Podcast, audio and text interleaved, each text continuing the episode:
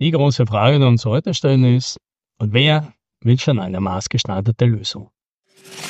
Hallo und herzlich willkommen bei 10 Minuten Umsatzsprung, dem Podcast für IT-Unternehmen, bei dem es um Wachstum, Vertrieb und Marketing geht. Mein Name ist Alex Rammelmeier und ich freue mich, dass Sie dabei sind.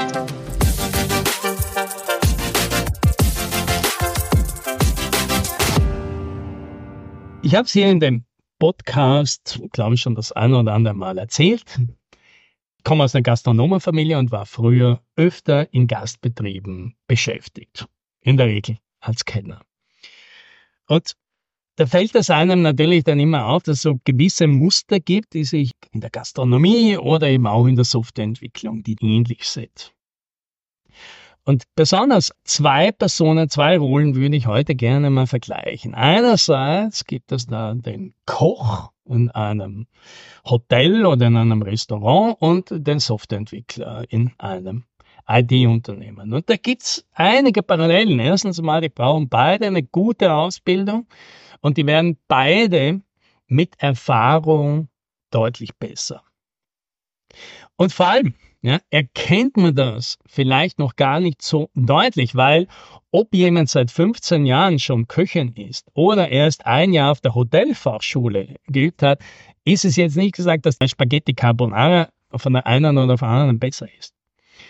Was die Köchin kann, ist die Spaghetti Carbonara auch für 200 Leute in einer angemessenen Zeit hinzukriegen und das, wenn sie will, jeden Tag, ohne damit auszubrennen. Das ist ein großer Unterschied. Und Softwareentwickler, die können natürlich nicht nur einfach bestimmte Features entwickeln, das können andere auch weniger erfahrene Leute relativ schnell. Ja, der Unterschied ist, kann ich das performant, effizient, zuverlässig, skalierbar, erweiterbar, flexibel und so weiter. Ja, das macht einen großen Unterschied aus.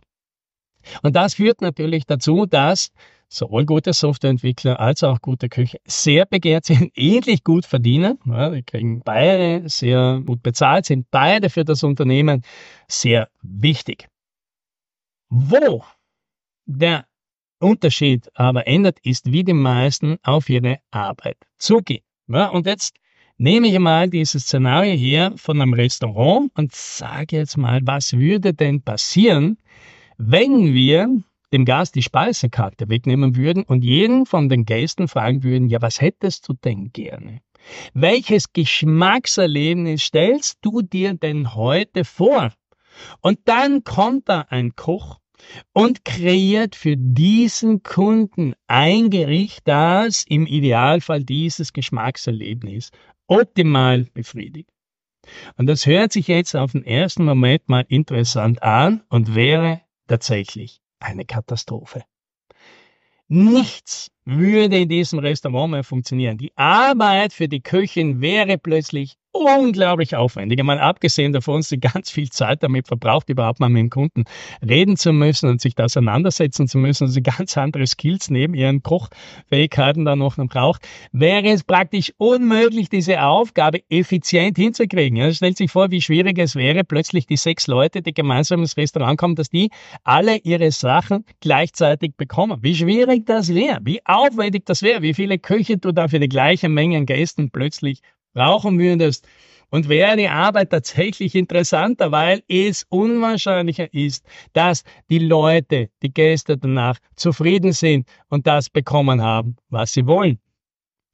So, dann lassen wir mal den Koch, der ja quasi so ein bisschen die Rolle des Softwareentwicklers hat. Schauen wir uns mal den anderen an, den Kellner, der quasi ein bisschen das Marketing und der Vertrieb wäre. Was wäre denn mit denen? Ja, deren Arbeit würde natürlich auch unglaublich viel schwieriger werden. Ich bräuchte viel besser geskillte Leute, plötzlich diese Aufgabe zu machen. Das wäre viel zeitintensiver. Da brauchst du viel höhere Fähigkeiten, Leute da durchzubringen, würde viel Zeit in Anspruch nehmen und nicht notwendigerweise ein guter Prozess.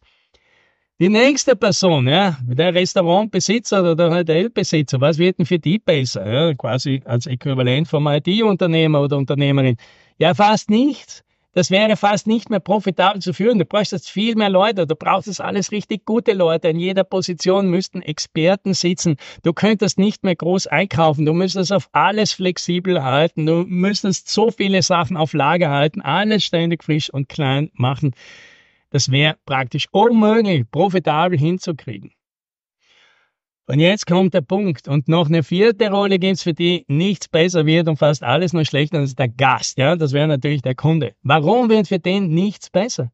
Weil der plötzlich mit einem Prozess auseinandergesetzt wird, den er nicht versteht, der für den schwierig zu manövrieren ist, der risikoreich ist. Und das kann jeder für sich mal selbst überlegen. Wenn man sagt, wir würden heute gerne mal in ein Restaurant gehen, wir haben jetzt Hunger, wie oft man sich für das Restaurant entscheidet, indem man schon hundertmal war, weil man einfach weiß, dass es dort passt, statt dass man das macht, was man immer schon mal machen wollte, was Neues ausprobieren. Ja, man hat jetzt einfach keine Lust und jetzt stell dir mal vor, dieses Risikobedürfnis wird jetzt explodiert, weil man nicht nur in ein neues Restaurant kommt, sondern einen neuen Prozess, bei dem keine Ahnung hat, was zum Schluss rauskommt.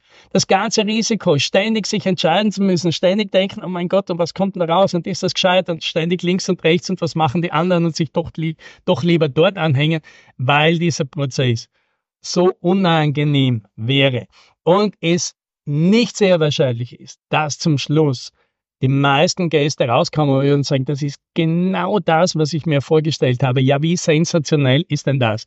Die meisten würden draufkommen, irgendwie habe ich mir was anderes im Kopf gehabt. Und ja, es ist eh okay, es war eh interessant, aber irgendwie bin ich auch enttäuscht. Ja, und worauf will ich mit dem ganzen Sermon raus? Es wird nichts besser in einem Restaurant, wenn du die Speisekarte wegnimmst und stattdessen jeden Gast fragst, was hättest du denn gerne? Und hinter dieser Aussage stehe ich, weil ich es ausprobiert habe. Ich habe als Kellner tatsächlich diese Situation gehabt, weil ich irgendwann mal angeheuert habe, hingekommen bin, die hatten das ganze Restaurant neu renoviert, neu gebaut, neue Leute und es gab keine Menükarten. Ja, anderthalb Stunden vor der Gastbetrieb aufgeht, keine Menükarten. Wir mussten schnell was zusammenfixen, eine Minikarte. Und natürlich gab es viele Gäste, die meinten, ist das alles, was Sie an Auswahl haben? Und jedem habe ich gesagt, nein, wenn Sie gerne was hätten, sagen Sie einfach, was Sie möchten. Die Köchin macht's Ihnen. Und so gut wie niemand hat dieses Angebot wahrgenommen. Da haben lieber alle auf dieser kleinen Karte irgendein Gericht gefunden, das ihnen geschmeckt hat. Und weil das so ein effizienter Prozess war, mit dieser überschaubaren und wirklich guten Menükarte, wo jeder ein Gericht gefunden hat, das ist der Idealfall einer Speisekarte. Ich finde genau ein Gericht, auf das ich gerade Lust habe. Das ist der Idealfall. Das war genau so eine Karte. Und ich habe wahrscheinlich über hundertmal die Bemerkung kommen, geht's nicht mehr Auswahl. Und ich habe immer meinen Satz runtergelassen. Wenn Sie was wollen, die Köche macht Ihnen, was Sie wollen. Und von 5000 Gästen, die ich wahrscheinlich in dieser Saison bedient habe, haben keine Handvoll dieses Angebot angenommen. Fast alle haben was gefunden. Und deswegen behaupte ich heute, maßgeschneiderte Leistung wird hoffnungslos überschätzt. Das will in Wirklichkeit so gut wie niemand, schon gar nicht im professionellen Umfeld. Vielleicht dort, wo ich mein Hobby habe, da gefällt mir das.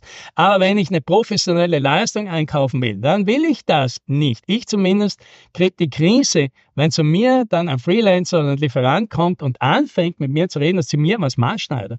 Ich will nichts maßgeschneidert. Ich will, dass jemand versteht, was ich brauche und mir dann eine Lösung anbietet, die passt. Und dann finde ich mich zurecht. Und dann kann ich das abhaken und dann habe ich das Gefühl, da bin ich mit jemandem im Boot, der weiß, was er oder sie tut und mir dabei helfen kann, zu dem Zustand zu kommen, den ich will.